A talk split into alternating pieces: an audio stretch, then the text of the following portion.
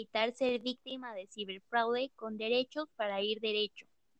Hola a todos, sean bienvenidos a este su podcast favorito, Derechos para ir derecho.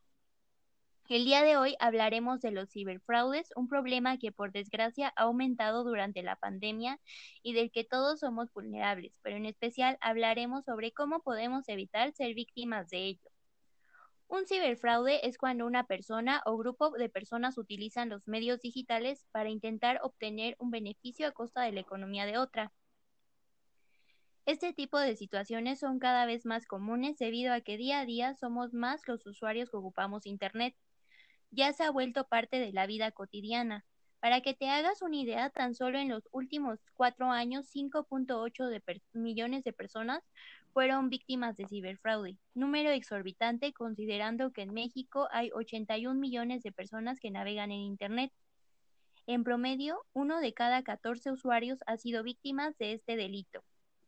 Los ciberfraudes con los que nosotros nos podemos topar en Internet son el phishing, sí, como pescar en inglés, y el nombre le queda perfecto, pues aquí los delincuentes nos lanzan un cebo e interactúan con nosotros con la excusa de algo llamativo o importante como puede ser el mensaje de una persona linda o una llamada en el banco pidiéndote actualizar tus datos bancarios.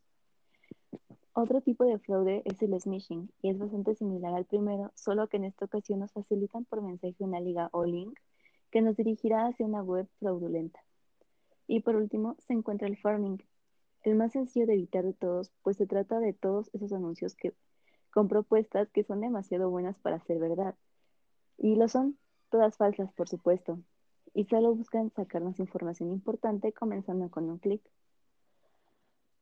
Para evitar ponernos en riesgo, lo primero y más importante es jamás realizar compras en páginas que no comiencen con HTTPS. La mayoría de páginas comienzan con el viejo HTTP, pero solo las más nuevas y seguras cuentan con la letra S, la cual es una manera rápida de saber si una página es segura o no. Además de que nunca hay que realizar compras desde dispositivos ajenos, pues fácilmente su dueño puede almacenar los datos que hayas introducido como contraseñas y tarjetas de crédito.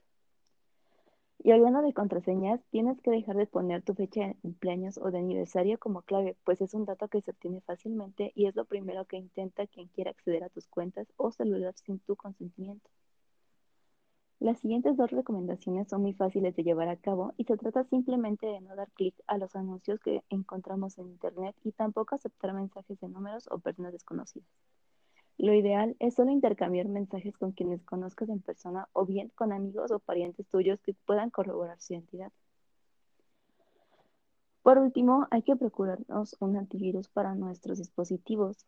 Es algo que no muchos suelen hacer, pues hay que pagar para obtener uno bueno. Pero créeme, cuando te digo que vale la pena, pues analiza todo. Literalmente todo lo que entra y sale de tu dispositivo em, podría ser protegido al invertir en un buen antivirus. Podrías desde salvar tus contraseñas hasta prolongar varios años la vida de tus dispositivos e incluso salvaguardar la integridad de sus cuentas bancarias. En resumen, para evitar ser víctima de ciberfraude hay que realizar pagos únicamente en páginas HTTPS y desde nuestros dispositivos, evitar anuncios y, y, mensajes sospechosos, usar contraseñas que sean difíciles de adivinar y si nos es posible hacernos con un buen antivirus.